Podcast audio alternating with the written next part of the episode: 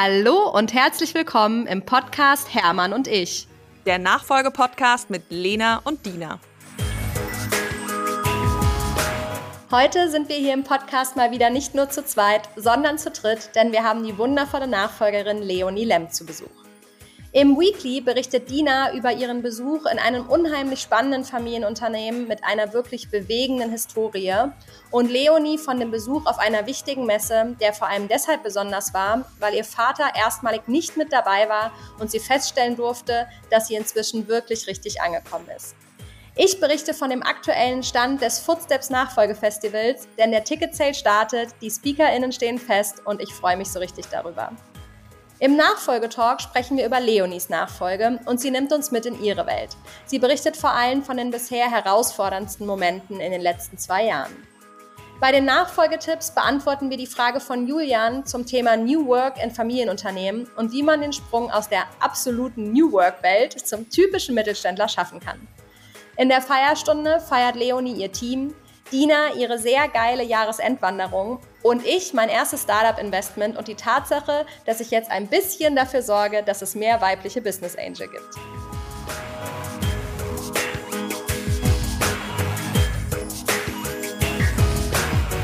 Hallo, liebe Leonie. Wir freuen uns, dass wir heute hier mit dir eine tolle Gästin im Podcast haben. Vielleicht starten wir erstmal direkt. Magst du dich mal vorstellen und ähm, ja, dich und natürlich deine Nachfolger auch ganz kurz vorstellen?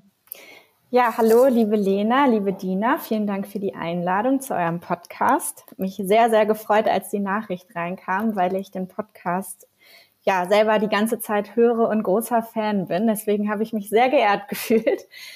Ähm, ja, ich bin Leonie Lemp, bin 8, äh, 27, fast 28 Jahre alt.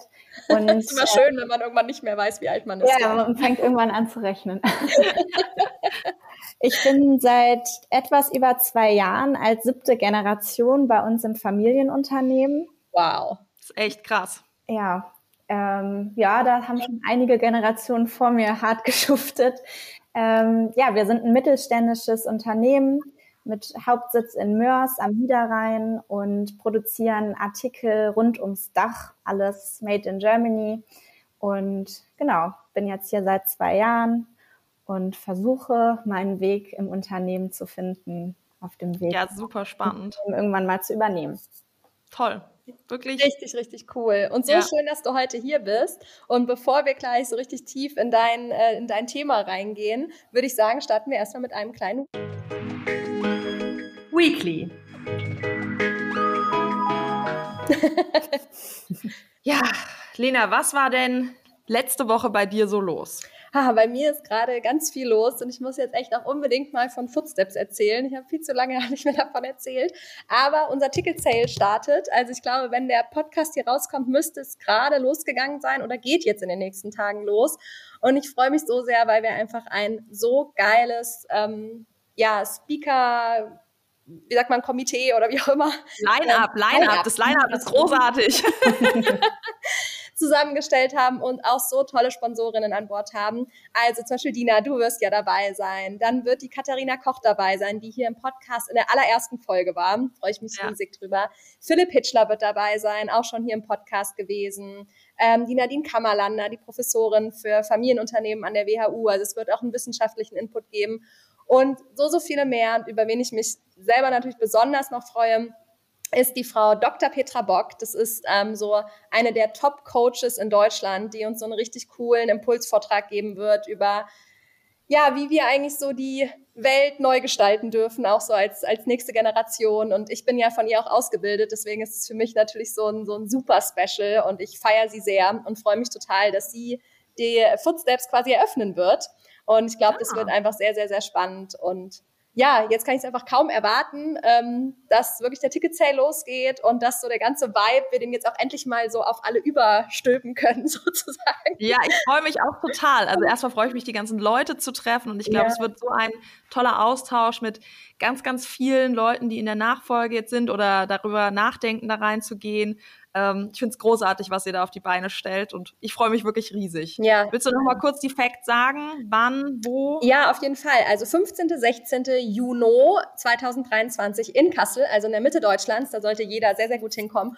Und es gibt sogar ein eigenes Footsteps Hotel, eine richtig coole Nachfolgerin hier aus Kassel, die das, die Hotels von ihrem Vater übernimmt. Die hat quasi das komplette Hotel blockiert für Footsteps. Also da kann es dann abends in der Bar auch noch rund gehen. nice, sehr cool. Und ähm, also es ist auch wirklich alles von NachfolgerInnen für Nachfolger. Also es ist das Catering, alles kommt von Nachfolgern. Selbst die Location ist gerade in der Nachfolge. Also es ist echt total cool. Ähm, hätten wir auch gar nicht mit gerechnet, dass wir das so schaffen. Die Technik und so weiter. Also es ist wirklich alles von NachfolgerInnen. Und die meisten waren schon hier im Podcast, was natürlich auch irgendwie super cool ist. Und ja. ähm, genau, deswegen freue ich mich. Ich habe ja immer so ein bisschen davon geträumt, dass es irgendwann mal wie so ein Hermann und ich Treffen gibt, dass alle so zusammenkommen. Ja, genau. Und irgendwie wird das jetzt Footsteps. ja, voll krass. Also wirklich, ich merke ja auch, mit was für einer Passion du das machst und deswegen genial. Ja? Genial, dass du das auf die Beine stellst und da ähm, wirklich tolle Leute auch zusammentrommelst. Ja, vielen Dank. Ich freue mich, dass du dabei bist und auch ja. deinen Beitrag leistest. Ja, vielen Dank. Was ist bei euch so los? Leonie, erzähl du zuerst, wie war deine Woche? Ja, ich hatte auch eine sehr erfolgreiche Woche oder bin mit einem sehr guten Gefühl aus der letzten Woche rausgekommen. Ähm, wir hatten letzte Woche eine große Kundenveranstaltung, die einmal im Jahr stattfindet. Zu der hat mich mein Vater schon, bevor ich überhaupt richtig im Unternehmen war, immer mitgeschleppt. Und ich kann mich immer noch genau erinnern, also relativ groß, 300 Leute.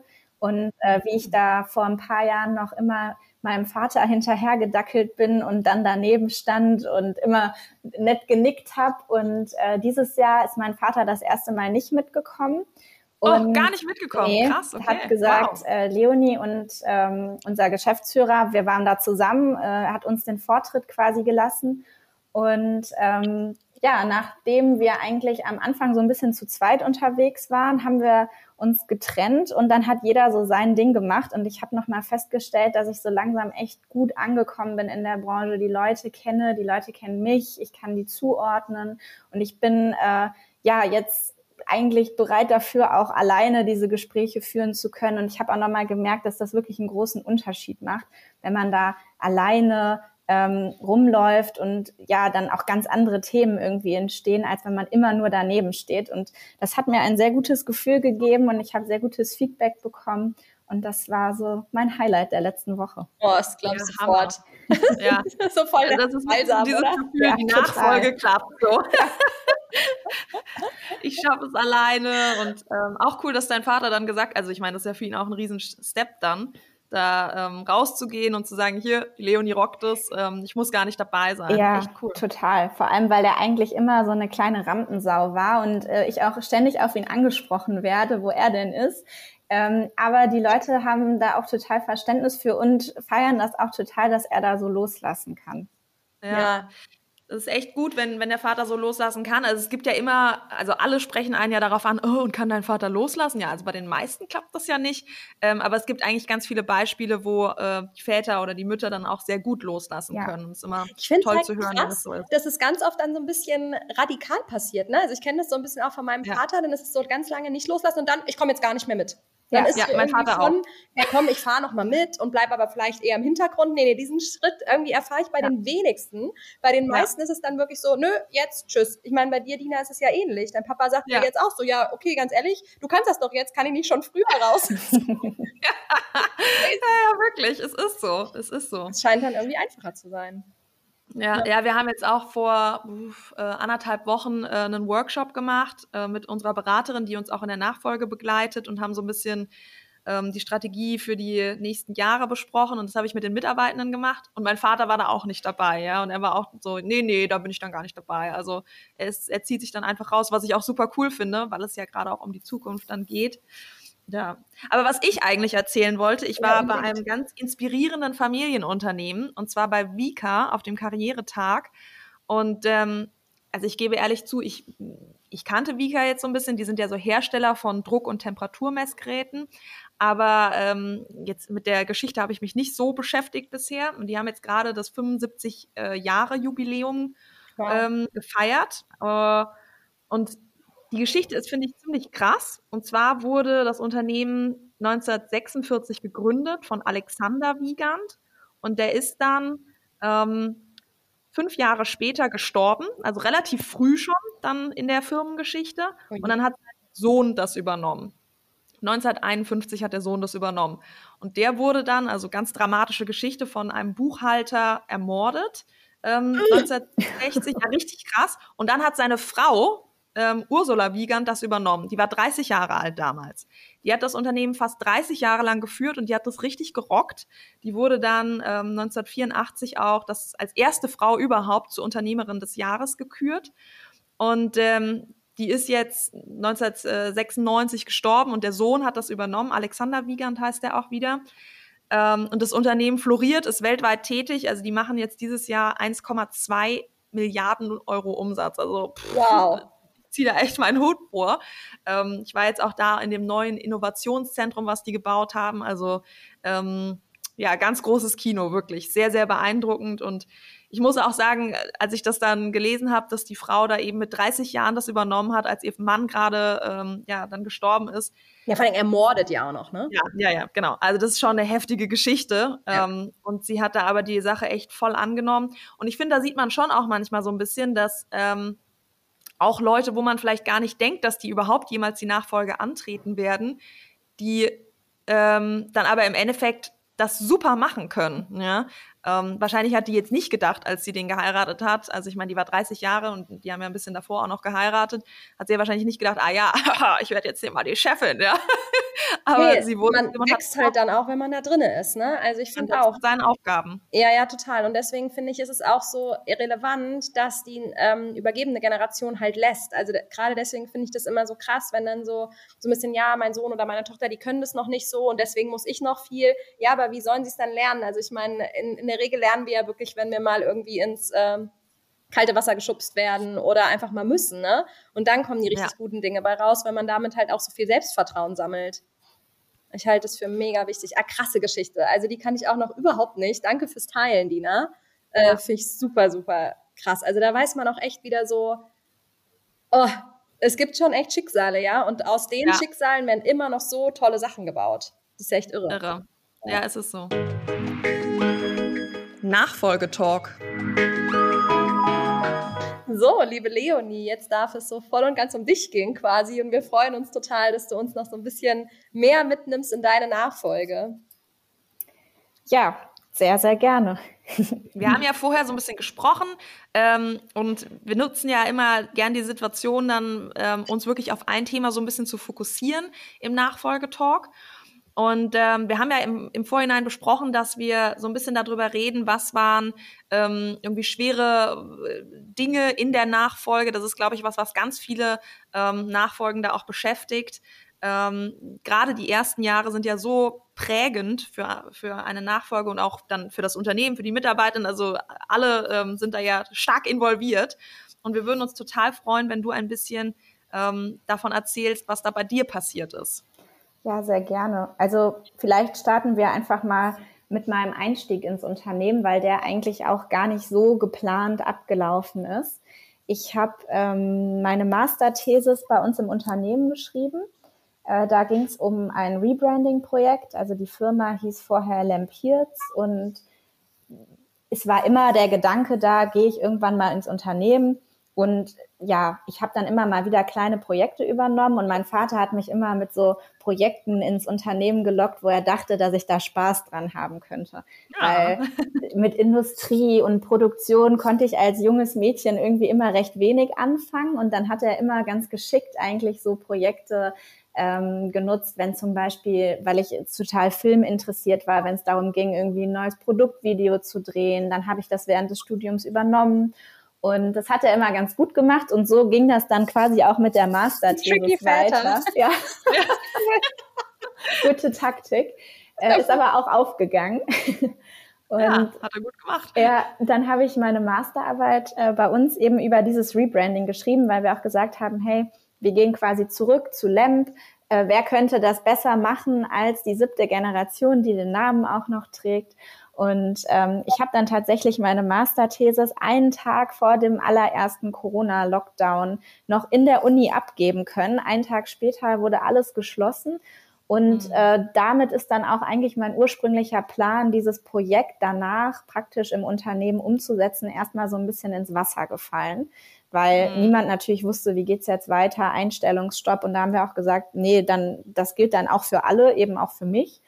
Ähm, und dann hing ich da erstmal im ersten Corona-Sommer so ein bisschen hilflos in der Luft, Studium fertig, wie geht's jetzt weiter? Ähm, und habe mich dann quasi im Herbst dazu entschlossen, nicht nur für das Projekt, sondern ähm, hoffentlich auch für immer ins Unternehmen einzusteigen. Also das Projekt mhm. umzusetzen, aber gleichzeitig dann auch so wie so ein Trainee eigentlich alle Abteilungen zu durchlaufen. Und das war am Anfang ja schon eine riesige Herausforderung, alleine durch diese ganze Corona-Situation mit Homeoffice. Gerade wenn man dann neu in Unternehmen reinkommt, super schwierig. Ähm, wir haben das auch relativ strikt durchgezogen, dass wir nicht viel miteinander gearbeitet haben. Das war so die erste Herausforderung. Boah, das wäre schrecklich für mich, wenn ich gerade einsteige und dann quasi mit keinem so wirklich im Kontakt stehe. Ja, Boah. ja. Und ich hatte natürlich immer noch dieses Projekt, diese Masterarbeit, an die ich mich so ein bisschen klammern konnte, die ich dann auch mal im Homeoffice irgendwie durchführen konnte. Das macht natürlich keinen Spaß, nicht vor Ort zu sein ständig und wirklich das Unternehmen in all seinen Bereichen kennenzulernen. Mhm. und gleichzeitig damit hat mein Vater dann damals entschieden, naja gut, wenn wir jetzt eh alle Mitarbeiter auseinanderziehen, dann ähm, verlasse ich ab jetzt mein Büro, ihr könnt das haben als Corona-Büro und bin dann auch noch weniger in der Firma als vorher schon. Also wir haben zwei Geschäftsführer, die das Unternehmen quasi operativ leiten. Und mein Vater hatte immer vor, sich zurückzuziehen, aber durch diese ganze Corona-Situation hat das Ganze noch mal ein bisschen an Geschwindigkeit aufgenommen. Das heißt, ich wurde da wirklich extrem ins kalte Wasser geworfen. Und mhm. ich würde sagen, das war eigentlich vor allem zu Beginn eine meiner größten Herausforderungen in dieser schwierigen Situation, dann auch noch quasi so ein bisschen auf mich allein gestellt, auch erstmal Strukturen aufzubauen. Finde ich super mhm. spannend, weil ich habe tatsächlich bisher immer eher gehört, dass die Nachfolgen sich eher ein bisschen ähm, verlängert haben sozusagen, weil man halt dann auch während, wegen Corona sich irgendwie gar nicht so auf dieses Nachfolgethema konzentrieren konnte und dann alle Gedanken, also bei uns war das ehrlicherweise auch so. Wir wollten eigentlich Anfang diesen Jahres schon überschreiben und haben das jetzt zum ersten ersten, weil wir es einfach nicht geschafft haben, diese ganzen Dinge zu regeln und weil es meinem Vater auch ehrlicherweise in der Corona-Zeit noch schwerer gefallen ist zu gehen, aber wäre mir auch schwer gefallen. Also ich war total froh, dass er so ganz viele Dinge im Hintergrund, ne, also sei es irgendwie so warte mal, wie ist das alles mit diesem ganzen Kurzarbeit und Überbrückungshilfen und das waren ja alles Riesenjobs, ja. Also ich war da ganz froh, dass er immer so ganz viel Vorarbeit durch Einlesen und so gemacht hat. Finde ich voll spannend, dass dein Papa das genau andersrum genutzt hat, dass der im Prinzip gesagt hat, oh ja, dann kann ich jetzt erst recht gehen. Ja, na, da war, da ist natürlich viel Vertrauen auch ähm, den anderen beiden Geschäftsführern gegenüber, äh, die natürlich dann aber auch extrem viele Projekte in dieser Zeit hatten, mit die, die sie eben auch zum ersten Mal lösen mussten. Das heißt, ähm, ich bin da irgendwie so ein bisschen mitgelaufen, war natürlich auch super spannend, direkt in so einer Krisensituation in ein Unternehmen zu kommen und zu sehen, wie gehen wir damit um und das von Anfang an zu begleiten. Aber das hat mir echt das erste Jahr, da dachte ich echt, boah, ich muss jetzt echt gucken, dass ich hier meinen eigenen Weg irgendwie finde und mich irgendwie an die Leute dranhänge, die ja natürlich einfach auch mit ihren Aufgaben, die sie einfach haben, beschäftigt sind und nicht die Zeit haben, mich ständig ähm, ja mit an die Hand zu nehmen. Und was hast du dann gemacht in der ersten Zeit? Also bist du dann mit den Geschäftsführern hauptsächlich, hattest du mit denen zu tun oder hast du Sachen übernommen, die dein Vater vorher gemacht hat? Wie war das dann? Also die Sachen, die mein Vater vorher übernommen hat, hat er im Hintergrund auch noch übernommen, übernimmt er nach wie vor auch. Also der ist nicht weg, der ist da, der ist äh, ja immer ansprechbar. Ähm, ich habe dann eigentlich versucht, so ein bisschen mein Ding zu machen, meinen Weg selber zu finden und trotz der Corona-Situation irgendwie auch an die Mitarbeiter ranzukommen und die einzelnen Bereiche trotzdem kennenzulernen. Es hat sich dann ja auch irgendwann im, im Sommer im nächsten Jahr wieder etwas gelegt. Und dann hatte ich eigentlich das Glück, dass ich durch ähm, ja tatsächlich durch die Kündigung einer Mitarbeiterin, die mich im ersten Moment total aus der Bahn geworfen hat, äh, dadurch ja, dann aber in unseren Einkauf mit reingerutscht bin äh, als Urlaubsvertretung quasi, da die Möglichkeit dann hatte, mal wirklich intensiv eingearbeitet zu werden. Und das war irgendwie so der Türöffner dafür, dass ich wirklich dann ja ganz von alleine vom Projekt zu Projekt äh, mitgenommen wurde und dann hat sich alles so ein bisschen von alleine entwickelt und war gar nicht mehr so schlimm wie am Anfang, wenn man vor diesem riesigen Berg steht und gar nicht mhm. weiß, wo man überhaupt anfangen soll. Mhm. Ja, das ging mir auch so. Also als ich eingestiegen bin, hatte ich so das Gefühl, gegen diese Wand an Verantwortung zu laufen und für mich hat sich durch die Konstruktion zum Beispiel total viel geklärt, weil ich da irgendwie in unsere Maschinen dann besseren Einblick bekommen habe, mit den Mitarbeitern auch irgendwie ganz viel gearbeitet habe.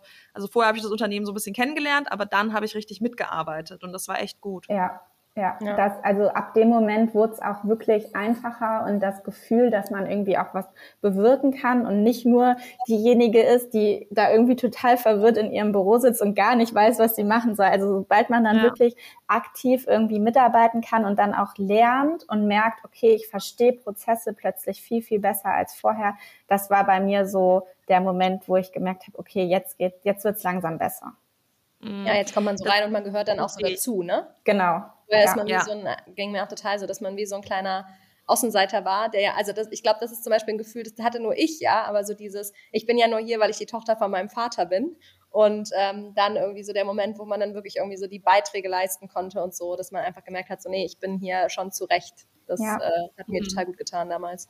Ja, und irgendwie hat sich dann das auch alles so ergeben, wie es sein musste. Also dieses Rebranding, das hat natürlich bedeutet, dass wir alle ja, vom, vom Kugelschreiber bis zu unseren ähm, Kartonagen alles neu machen mussten. Und das war natürlich dann neben Marketing auch ein riesiges Einkaufsthema. Und dadurch, mhm. dass ich da ja quasi zufällig eh schon reingerutscht war, ja, hat das dann super gut gepasst und ich konnte mit unserer Einkäuferin ja das ganze Ding irgendwie wuppen und habe dann auch mal gemerkt, okay, also Kartons, die kommen nicht innerhalb von zwei Wochen und nicht vor allem während Corona nicht und dann ist plötzlich Papier knapp und ähm, ja, das war äh, schon eine große Herausforderung, aber hat am Ende alles geklappt. Seit dem ersten ersten läuft alles und äh, ja, das war eine sehr schöne Erfahrung dann im Nachhinein.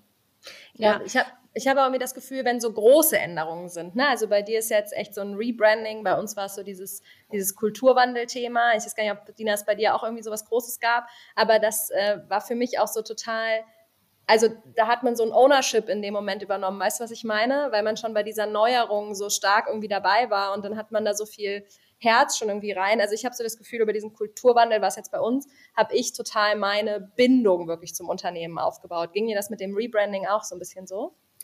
Ja, total. Also erstmal finde ich es generell cool, wenn man so Prozesse oder große Veränderungen für die Zukunft von Anfang an begleiten und gestalten kann. Und bei diesem Rebranding-Projekt, da muss ich sagen, da hatte ich dann auch alle Freiheiten von der Geschäftsführung und auch von meinem Vater und auch das Vertrauen, dass ich das hinbekomme. Ähm, ich war zwischenzeitlich echt verzweifelt, dachte so, oh Gott, ich habe sowas doch auch noch nie gemacht und was gehört da alles dazu und oh Gott, hoffentlich denke ich an alles. Ähm, und natürlich tauchen immer mal wieder Dinge auf, an die man im ersten Moment nicht gedacht hat. Aber das ist jetzt quasi so mein Projekt gewesen. Ähm, und das sind auch Sachen, wo ich dann bis heute noch von Kunden drauf angesprochen werde und was irgendwie dann auch immer Gesprächsthema ist, wo man einfach auch ja was von sich erzählen kann. Das finde ich immer ganz mm. cool. Mhm. Also ich kann mich noch sehr gut daran erinnern, wie ich ähm, in den ersten Monaten, ich glaube bis zum zweiten Jahr war da irgendwie bei mir das immer mal wieder. Ich hatte das ja schon erzählt, dass das so im Grunde zwei Phasen des Zweifelns waren bei mir. Ähm, da bin ich ganz oft abends nach Hause gegangen, habe mich so gefragt, äh, pff, mache ich das eigentlich hier? Also ist das eigentlich gerade das Richtige, was ich mache? Ist das, was ich tue, überhaupt richtig? Und äh, ist das überhaupt der richtige Plan hier alles? Und so weiter und so fort. Ja, und ich glaube, dass das ganz, ganz, ganz viele ähm, in der Nachfolge kennen.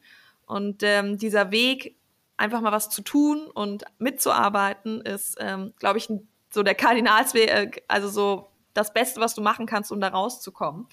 Ähm, Wobei dann eben irgendwann auch wieder ein Change passiert, weil du dann eben, auf jeden Fall ist das bei mir so, man geht irgendwann viel stärker in die Führung rein.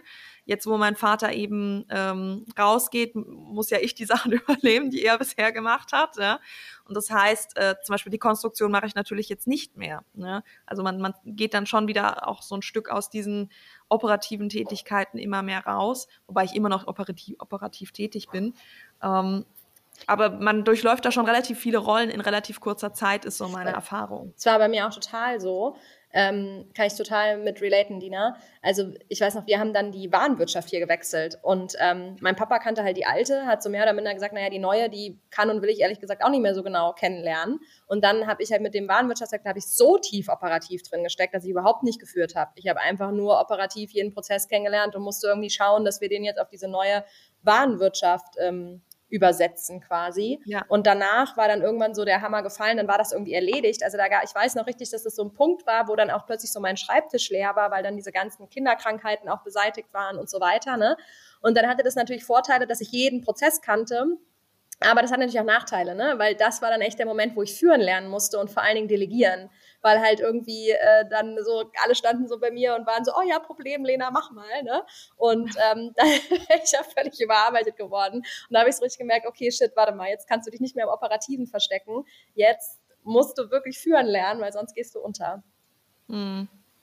Ja. ja, das ist auch eine ähnliche Erfahrung, die ich gemacht habe. Ja. ja. Aber wie gesagt, der, der der erste Schritt ist meiner Meinung nach auf jeden Fall ins Operative reinzugehen. Ich glaube, dass das total hilft.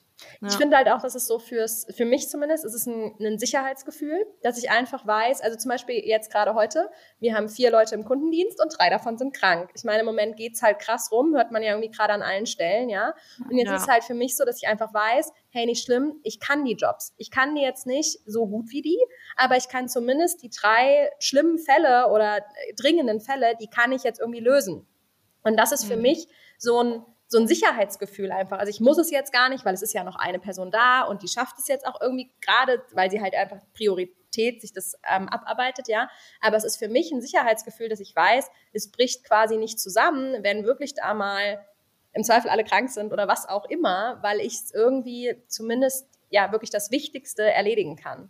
Das ist für mich mhm. total wichtig. Also ich weiß nicht, man könnte mich jetzt all Control Freak nennen. Ich glaube, das bin ich nicht, weil ich kontrolliere nicht, was die tun. Aber es ist wirklich einfach dieses Sicherheitsgefühl für mich. Ja. Definitiv, ja. Und Leonie, wie ist das jetzt mit deinem Vater gerade die, die Geschichte? Also dein Vater scheint sich ja ganz gut zurückzuziehen, ja. Ähm, ist das irgendwie geplant, also dass das, keine Ahnung, jetzt noch fünf Jahre läuft so oder gibt es da keinen Plan? Wie ist das zurzeit? Also mein Vater hatte immer für sich den Plan oder die Hoffnung, ähm, dass mein Bruder, ich habe noch einen jüngeren Bruder, oder ich irgendwann den Entschluss fassen, ins Familienunternehmen zu kommen. Mein Bruder, ähm, der steckt noch im Studium, da ist noch alles offen. Und als ich dann gesagt habe, okay, ich komme ins Unternehmen, da hat er sich schon sehr, sehr, sehr darüber gefreut, auch wenn das nie das also es gab nie den Druck, du musst ins Unternehmen kommen. Aber ähm, er hatte für sich das ja so ein bisschen so geplant, dass quasi die beiden Geschäftsführer dieses Delta zwischen ihm und mir übernehmen. Und dieser Plan ist bis jetzt ja sehr gut aufgegangen, auch wenn ich sagen muss, man arbeitet natürlich mit ähm, Geschäftsführern anders zusammen als mit seinem eigenen Vater. Also da stellt man vielleicht Fragen anders oder auch mal Fragen nicht. Aber wie gesagt, mein Vater ist bei allen großen strategischen Entscheidungen nach wie vor dabei. Ähm, wir haben ein sehr gutes und enges Verhältnis und tauschen uns da auch ähm, sehr regelmäßig aus. Es gibt bei uns aber jetzt keinen, ja, sag ich mal, Fünfjahresplan, so dass wir gesagt haben, am Tag X ähm, gehe ich auch in die Geschäftsleitung und mein Vater dann offiziell raus. Ähm, wir haben das seit diesem Jahr, ich bin seit diesem Jahr Gesellschafterin, das war so der erste Step. Herzlichen Glückwunsch. Vielen Dank. Ja. ähm, und ja, den Rest lassen wir gerade so ein bisschen auf uns zukommen. Und ich finde das, also es hat Vor- und Nachteile. Auf der einen Seite ähm, hat man so nicht den Druck und hat wirklich die Zeit oder ich kann mir die Zeit nehmen, die ich brauche.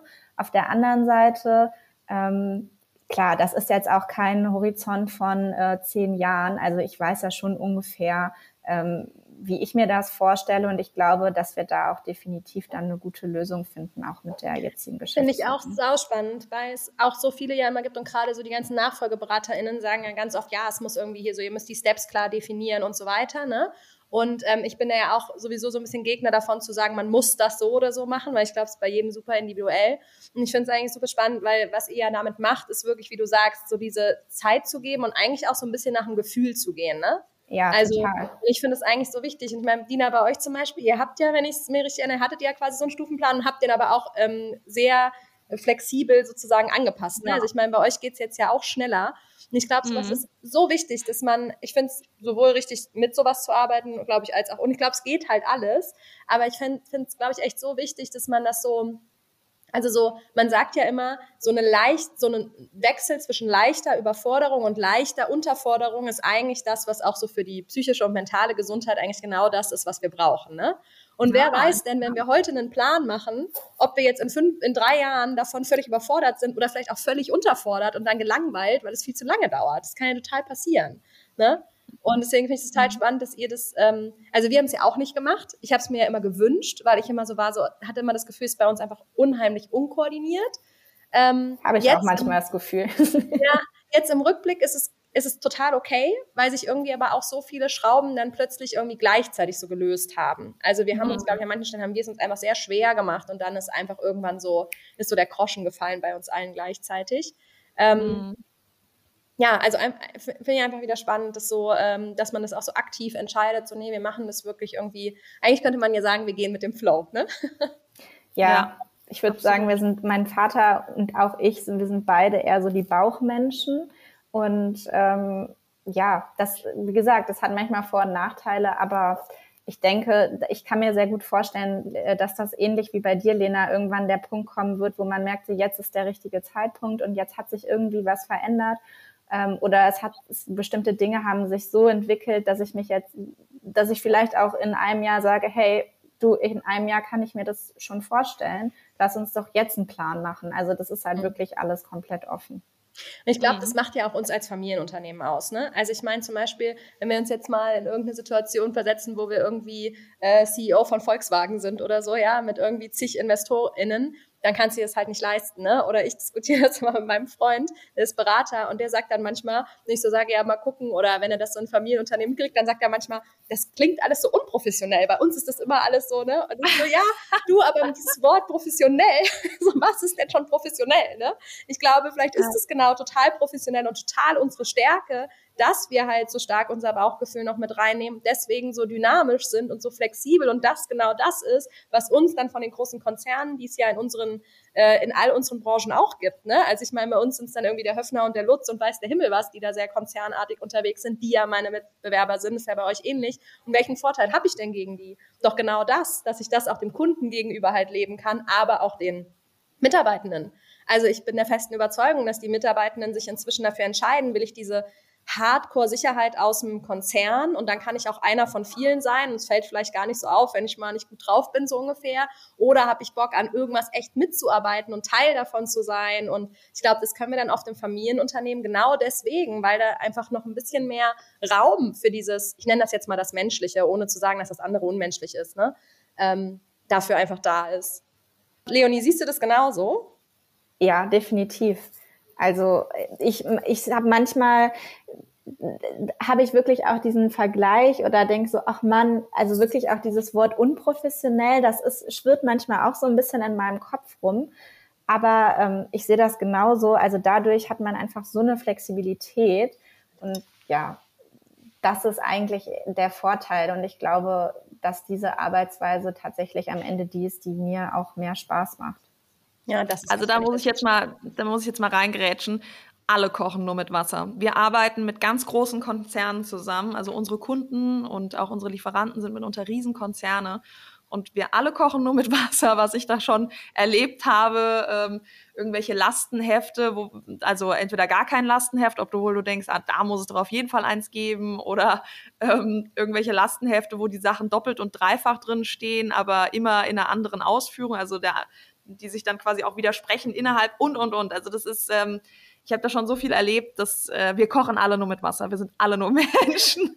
Und ähm, im Familienunternehmen äh, ist man vielleicht da ein bisschen besser, das zuzugeben. Aber ähm, ja, also ich habe das auch schon bei sehr großen Konzernen erlebt. Ähm, top deutsche Industrie, wo, wo du auch so denkst, hä, stopp mal, hier stimmt irgendwas nicht. Nachfolgetipps? Ja, ich habe vom lieben Julian Barsch eine Frage reingegeben bekommen. Ähm, ich lese mal vor, die ist ein mhm. bisschen länger. Bin gespannt. Ja, ich habe bereits nur in, äh, Entschuldigung, ich habe bisher nur in Unternehmen gearbeitet, die sich sehr stark vom typischen Mittelständler unterscheiden.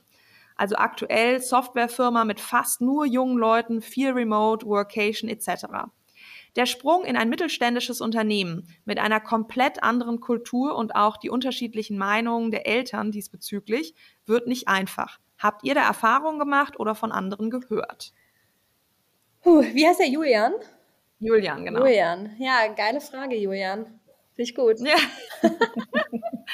ja, also vielleicht erzähle ich mal was dazu. Also ich meine, wir sind, glaube ich, da wirklich das ganz klassische Maschinenbauunternehmen eben mit Produktion, wo natürlich in der Produktion muss man ja ähm, vor Ort sein. Das geht gar nicht anders. Ich, ich sage immer, ich kann ja den Mitarbeitern nicht äh, die Säge mit nach Hause geben. Ähm, also irgendwie ins Wohnzimmer stellen oder was. Spaß. Also würden wir einen husten. ähm, genau, und dann dadurch, dass wir auch noch Dienstleistungen haben, also Laserdienstleistungen anbieten, wir müssen echt viel vor Ort sein und eben an unseren Maschinen arbeiten. Ne?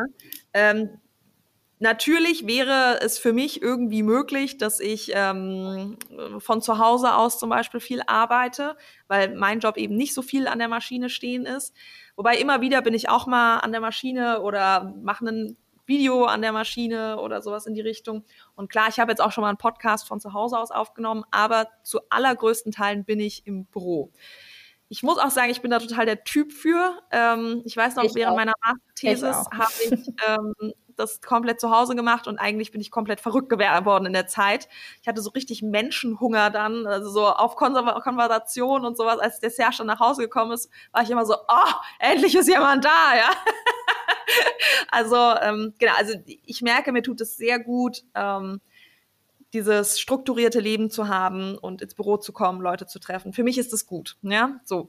Ähm, deswegen war das jetzt für mich nicht so der harte Bruch, als ich äh, hier hingekommen bin und es dann alles eher klassisch war. Ja, was natürlich schon anders ist, ist, dass ähm, in unserem Unternehmen natürlich eine ganz unterschiedliche Altersstruktur ist. Also da sind wir sehr breit aufgestellt, ähm, auch unterschiedliche Bildungshintergründe und so weiter. Ähm, vorher war ich halt an der Uni und das waren natürlich Leute, die alle eher ähnlich waren. Ja? Und ich weiß noch, das war für mich schon eine gewisse Umstellung. Aber ich nehme das eigentlich als eine Bereicherung wahr, dass ich jetzt mit ganz vielen Leuten zu tun habe, die auch unterschiedlich sind. Das finde ich gut. Ähm, mir macht es Spaß. Ne? Das heißt, ich habe da nicht so ähm, große Schwierigkeiten mit, aber ich sehe natürlich, die, die Welt ist im Umbruch und natürlich kriege ich auch Anfragen, die mein Vater vorher kategorisch immer Nein zugesagt hat, ja, wo ich jetzt ein bisschen anders drüber nachdenke und ähm, da auch bereit bin, irgendwie mal äh, in andere Richtungen zu denken und Dinge auszuprobieren. Ähm, und ich glaube, dass es auch ein, Schritt ist, den wir in unserer Generation gehen oder der, den viele in unserer Generation gehen. Ähm, aber natürlich ist es schon, es ist eine andere Welt, äh, in der ich äh, jetzt bin, als ähm, vielleicht hier in dem, in dem Softwareunternehmen nur mit jungen Leuten und viel Workation. Ähm, und ich glaube, so ein bisschen ist es part of the deal, ist so meine Herangehensweise, weil manche Dinge nun mal so sind, wie sie sind. Also eine Produktion kann ich halt nicht in der Workation machen.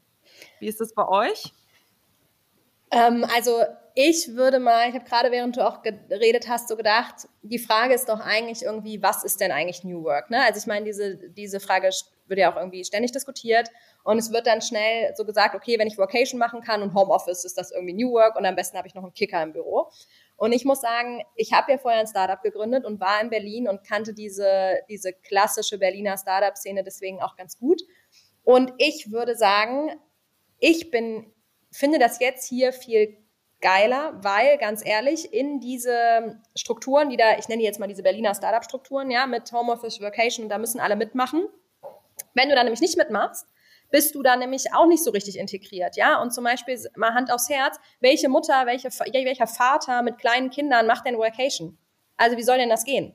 Das funktioniert ja gar nicht mit dem Alltag, der da noch zu Hause ist. Und es gibt, das ist meine ähm, Wahrnehmung, es gibt etliche, die sich auch entscheiden, nicht in diesen Startups zu arbeiten, weil sie eben sagen, ich habe gar keine Lust auf dieses Homeoffice. Ja, Dina und ich, ich gehöre auch dazu. Ne? Ich, ich, für mich ist das nicht. Ich möchte unter Leuten sein, ich möchte irgendwie den Leuten ins Gesicht gucken, ich möchte mal einen Kaffee trinken können, ich möchte irgendwie zusammen was erschaffen und dieses ständig am Videocall hängen, das macht mich wahnsinnig. Also ich weiß noch, wie froh ich war, als das mit Corona aufgehört hat. Das ist einfach überhaupt nicht mein Ding.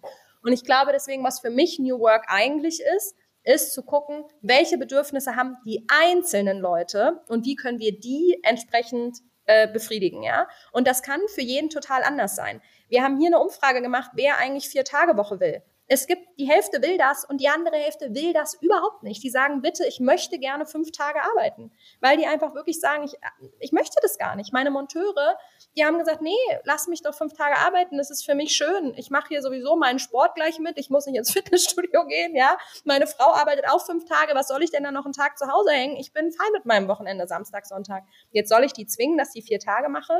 Also ich finde das Quatsch. Ich finde, in meinen Augen darf man New Work wirklich neu definieren. Und ich finde, und das habe ich auch schon mal gleich bei LinkedIn geschrieben, ist völlig okay, dass wenn zum Beispiel für mich, Lena, es wichtig ist, einmal im Jahr nach Bali zu fahren, ja, also das ist, kennt man ja so von mir, und ich da Workation mache, dann ist das total okay. Wenn andere das auch möchten, können wir natürlich gucken, wie das funktioniert. Es ist aber auch okay, wenn die einfach was anderes stattdessen. Oder man muss es ja nicht immer aufwiegen, sondern es geht ja eigentlich darum, dass jeder das bekommt, was für ihn entsprechend ist. Und nur weil ich jetzt gerne Workation mache, ähm, machen das noch lange nicht alle meine Mitarbeitenden gerne. Die brauchen dafür vielleicht was völlig anderes, ja?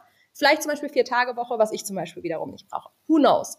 Und ich glaube, ähm, das ist was, was man ähm, total machen kann. Und wenn man das eben so handhabt, dann ist man auch in einem viel diverseren Umfeld unterwegs. Weil wenn ich halt sage, alle Workation und alle Berliner Startup-Vibe und alle spielen jetzt gerne Kicker, dann ist das Umfeld, machen wir uns mal nichts vor, überhaupt nicht divers. Und wir reden eigentlich die ganze Zeit davon, dass Diversität etwas ist, was wir total brauchen. Genau so als Dina, wie du es gerade auch gesagt hast, ich habe halt hier die unterschiedlichsten Leute. Ja, klar, einen Monteur, einen Schreiner, der hat ganz anderes Interesse als jemand, der hier den ganzen Tag im Büro sitzt oder im Verkauf ist.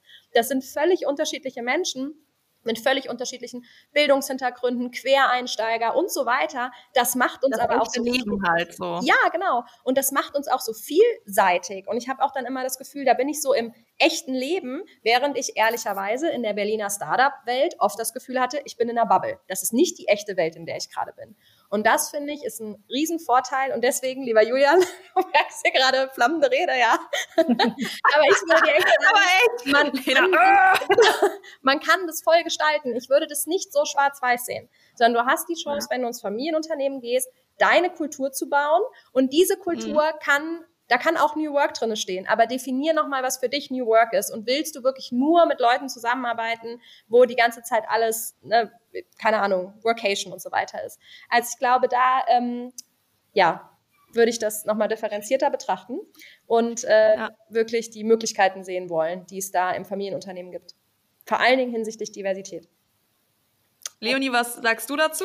Ich fand Lenas Ansatz gerade äh, total gut ähm, und habe da so ein paar Parallelen bei uns entdeckt. Also ich war auch vorher ähm, während des Studiums in Unternehmen, die extrem agil gearbeitet haben, alles so äh, Sachen gemacht haben, die man hier bei uns im Unternehmen gar nicht kennt. Und ich habe ähm, gemerkt oder ich bin ein paar Mal so ein bisschen ja fast so damit auf die Nase gefallen, dass ich versucht habe, solche Sachen hier zu integrieren und dann wirklich total dumm angeguckt wurde. Ähm, und deswegen, also ich stimme Lena da absolut zu, dass es wirklich eine extreme Bubble und dieses, ja, jetzt kommt man mal im echten Leben an, äh, habe ich auch gemerkt. Also es lassen sich ja wirklich kleine Sachen einfach hier integrieren oder eben so formen, dass sie dann auch für ähm, den Mittelstand oder für ein Familienunternehmen funktionieren. Und da kann man, glaube ich, total schöne Konzepte entwickeln und eben das machen, was wirklich zum Unternehmen passt. Und gerade als Nachfolger, der dann die Zukunft gestaltet, ja, eben auch das entwickeln, womit man sich selber wohlfühlt und womit sich das Team wohlfühlt. Genau, und ich finde auch, wie gesagt, ist ja völlig okay, wenn jetzt zum Beispiel da Workation für einen selber wichtig ist, dann macht es doch. Also wenn das für dich als Geschäftsführer geht, dann mach es doch. Ich glaube, es ist halt mhm. nur relevant, dass du das respektvoll tust und dass du das erklärst und dass du äh, natürlich nicht sagst, das darf nur ich, das darf hier kein anderer. Ja? Also ich zum Beispiel sage immer, wer das möchte, ich bin auf jeden Fall gesprächsbereit, lass uns gemeinsam eine Lösung finden. Ich bin halt nicht ich fühle mich nicht verantwortlich dafür, die Lösung für dich zu finden. Ich fühle mich verantwortlich dafür, deine Lösung mit dir zu diskutieren und wirklich eine Lösung mit dir gemeinsam zu finden. Ne? Aber es ist, ich finde nicht, dass ich dafür zuständig bin, allen zu sagen, so kannst du Workation machen. Derjenige, der es möchte, bin ich natürlich da, lass uns diskutieren. Für mich selber habe ich eben eine Lösung gefunden. Also ich finde, da geht es auch immer viel um Selbstverantwortung. Und ähm, das irgendwie damit zu machen, fahre ich ehrlich gesagt super gut. Also bisher macht hier keiner Workation, obwohl ich schon genug Leuten auch mal proaktiv angeboten habe. Nächstes Jahr jetzt wahrscheinlich mal zum ersten Mal eine Kollegin, die halt italienische Wurzeln hat und mal ihren Italien-Sommerurlaub verlängern will, um dort nochmal zu arbeiten. Ich bin gespannt, ob sie es letztendlich tut. Klar, bin ich die Erste, die dann da dabei ist, da irgendwie eine Lösung zu finden. Ne? Aber ich bin nicht hm. dafür verantwortlich. Wisst ihr, was ich meine? Das finde ich ist auch nochmal ein großer Unterschied. Und dann kann man halt auch wirklich sagen, so ich finde für mich eine Lösung und ich bin da mit dir eine Lösung zu finden. Ähm, so let's go. Also von daher ja. finde ich nicht, finde ich nicht, finde ich es völlig okay, wenn man als, ähm, wenn man selber einem das wichtig ist, gewisse Dinge, die zu machen, auch wenn kein anderer es will. Feierstunde. Was feiert ihr denn? Leonie, willst du mal anfangen? Ja, ich feiere ganz besonders unser Team, was sich so, so schön entwickelt hat in den letzten Jahren. Also dadurch, dass wir auch sehr durchmixt sind mit Mitarbeitern, die erst ein, zwei Jahre dabei sind und dann auch Mitarbeitern, die seit 30 Jahren dabei sind. Wir gehen heute noch mit den Jubilaren aus diesem Jahr gemeinsam Mittagessen. Also es ist wirklich ein total wow. schöner, bunter Mix und ähm, alle kommen sehr gut miteinander klar und unterstützen sich. Und das feiere ich einfach total. Jetzt auch gerade in der Weihnachtszeit, dass sich von den Mitarbeitern selber jetzt auch schon so kleine Events entwickeln, Wir werden letzte Woche bowlen zusammen, gehen dann jetzt auf den Weihnachtsmarkt nach der Arbeit, fahren für zur Weihnachtsfeier an unseren anderen Standort gemeinsam alle mit dem Bus und das feiere ich einfach total und bin total happy, ja, dass das Voll so schön. läuft. Ja, ja, hört sich richtig gut an und auch sehr wertschätzend gegenüber den Leuten. Toll. Ja. Ähm, ich feiere einmal, dass meine Monteure hier gestern ernsthaft mit Weihnachtsmannmützen vor mir standen und meinten, sie liefern jetzt äh, die nächsten vier Wochen wie die Wichtel die Möbel, Möbel aus. Der eine hat mich zwar angeguckt und meinte, so ernsthaft muss ich das jetzt auch machen. Und ich so, nein, nein, nein, das war nicht von mir verpflichtend. Ihr seid jetzt hier freiwillig mit diesen Mützen gekommen. ich fand es irgendwie sehr, sehr cool. Ähm, und dann feiere ich noch. Ähm, ich habe irgendwie seit Jahren, denke ich so, oh, ich würde total gerne ähm, Business Angel sein. Und seit Jahren gucke ich mir irgendwie Zehntausende von Unternehmen an und mal klappt es nicht, weil ich die Unternehmen nicht so gut finde, vielleicht auch, weil die sich gegen mich als Investorin entschieden haben. Dann ist meine Finanzierungsrunde kurz vorher dann doch noch geplatzt. Und immer wieder habe ich gedacht, ach komm, Lena, lass es doch einfach sein. Man muss ja auch nicht auf allen Hochzeiten tanzen, ja. Und aber immer, wenn ich dann wieder so die Zahlen gesehen habe, wie wenig weibliche Business Angels es gibt, was das für eine riesen Auswirkung darauf hat, wie viele Frauen gründen, nämlich viel zu wenig, weil halt Männer oft eher in Männer investieren und so weiter, hat es mich halt immer wieder so krass gekribbelt und ich war so, mm, ich will nicht diese Zahlen lesen, mich darüber ärgern und nichts irgendwie dagegen tun. Und jetzt bin ich seit Anfang des Monats äh, stolze Business Angel. also habe mein erstes Investment gemacht in ein diverses Gründerteam, also zwei Jungs, ein Mädel. Aber ähm, also Punkt, also auf jeden Fall auch eine Gründerin, bin ich ganz happy mit und äh, mache jetzt sozusagen aus den, mache die Nachkommastelle der Prozentzahl an weiblichen Business-Investorinnen schon mal ein bisschen, äh, habt ihr ein bisschen nach oben gedreht. Sehr cool. Ja, toll. Super, Lena. Echt cool. Ja, das ist auch natürlich sehr, sehr spannend jetzt, ne? Ja, ich freue mich auch. Es hat auch was mit Möbeln zu tun. Also es geht um nachhaltige Apartments, also nachhaltiges mhm. Reisen letztlich. Und wir beschäftigen uns ja auch viel mit dem Thema Nachhaltigkeit bei Möbeln und so weiter. Und deswegen haben wir da auch viele Synergien. Und ich bin total gespannt, was da alles so draus entsteht. Dina, was feierst du? Sehr, schön. Ach, ich habe gedacht, ich bringe mal was Privates mit. Ähm, ich feiere, dass ich gestern meine Einladung für die Jahresendwanderung rausgeschickt habe. Juhu! so traurig, dass ich nicht dabei sein kann. Ja, voll schade. Also es ist so, ähm, mein Opa macht immer eine Neujahreswanderung, so mit seinen Freunden zusammen. Und irgendwie war ich da inspiriert von und habe gedacht, oh, dieses Jahr möchte ich auch mal sowas machen. Also die machen das quasi eher so, ähm, keine Ahnung, am 3. Januar oder sowas und überlegen dann, ja, was, was nehme ich mir vor, für, Entschuldigung, was nehme ich mir fürs neue Jahr vor, sowas in die Richtung. Und ich habe gedacht, also ich werde am zweiten schon wieder anfangen zu arbeiten, aber ähm, zwischen den Jahren haben wir hier Betriebsferien und warum nutze ich die, nicht die Zeit und mache eine besinnliche ähm, Jahresendwanderung, wo ich mir dann überlege oder mit den Leuten so überlege, keine Ahnung, was, was haben wir geschafft dieses Jahr und irgendwie, ähm, was nehmen wir fürs nächste Jahr mit ähm, und vielleicht natürlich auch, was wünsche ich mir fürs nächste Jahr. Und ähm, ich habe diesen Sonntag mit meinem Vater bin ich diese Wanderung vorgewandert. Ja? Also ähm, der Serge konnte nicht und dann habe ich meinen Vater gefragt, ob der Bock hat, das mit mir zu machen, was wieder super schön war. Also ja. einmal so über alles geredet. Ähm, und äh, sowohl über die Firma natürlich, aber auch über private Sachen einfach unterhalten und ja, einfach so schön. Also es ist, es ist ja auch wirklich so. Ich bin einfach super gern mit meinem Vater zusammen. Genau, und dann habe ich mir das äh, jetzt eben überlegt und der Weg ist gut und äh, ich habe die Zugverbindung rausgesucht und ähm, Verpflegung besprochen und alles, ja. Okay. und ähm, dann habe ich noch jetzt alles zusammengeschrieben und jetzt die Leute eingeladen, es haben, um ehrlich zu sein, bisher noch nicht so viele drauf reagiert. Aber egal, ja, für mich ist der Hype da. Ich freue mich total cool. darauf. Ich finde es so eine coole Idee. Ich finde solche Traditionen ja so, so, so wichtig und so, so richtig. Und wir haben vor zwei Jahren zu meinem Geburtstag Verstecken im Möbelhaus gespielt. Und da sagen ja, alle, Lena, du musst da eine Tradition draus machen. Ja, das ist einfach so cool. Und ja. ähm, wir werden das auch machen. Also wir haben jetzt gesagt, so im Zweijahrestakt machen wir das jetzt, weil es einfach zu witzig ist. einfach zu schön, einfach alle so zusammen zu trommeln und eine gute Zeit zu haben. Ich finde, das ist voll die schöne Idee. Leider Leider bin ich im Urlaub, zum Glück bin ich im Urlaub, wie auch immer. Ja. Deswegen kann ich leider nicht dabei sein. Aber vielleicht bin ich ja dann nächstes Jahr dabei, wenn das eine Tradition wird, Dina. Genau, schauen wir mal. Schauen wir mal, wie sich die Leute jetzt äh, schlagen. Also zweieinhalb Stunden, das ist nur eine kurze, kurzer Wanderweg nur. Ja? Ich wollte jetzt die Leute auch nicht überfordern. Ähm, genau, also ich freue mich sehr Richtig darauf. Cool. Ja, perfekt. Vielen Dank, Leonie, dass du dabei warst und deine Geschichte mit uns geteilt hast. Danke, dass ich dabei sein durfte. Es war sehr, sehr schön mit euch. Das fand ich auch, Mädels. Es hat so Spaß gemacht mit euch und ich wünsche euch eine wundervolle Woche und an alle ZuhörerInnen. Vielen Dank fürs Zuhören und bis in zwei Wochen wieder. Bis dahin. Tschüss. Oh, das geht.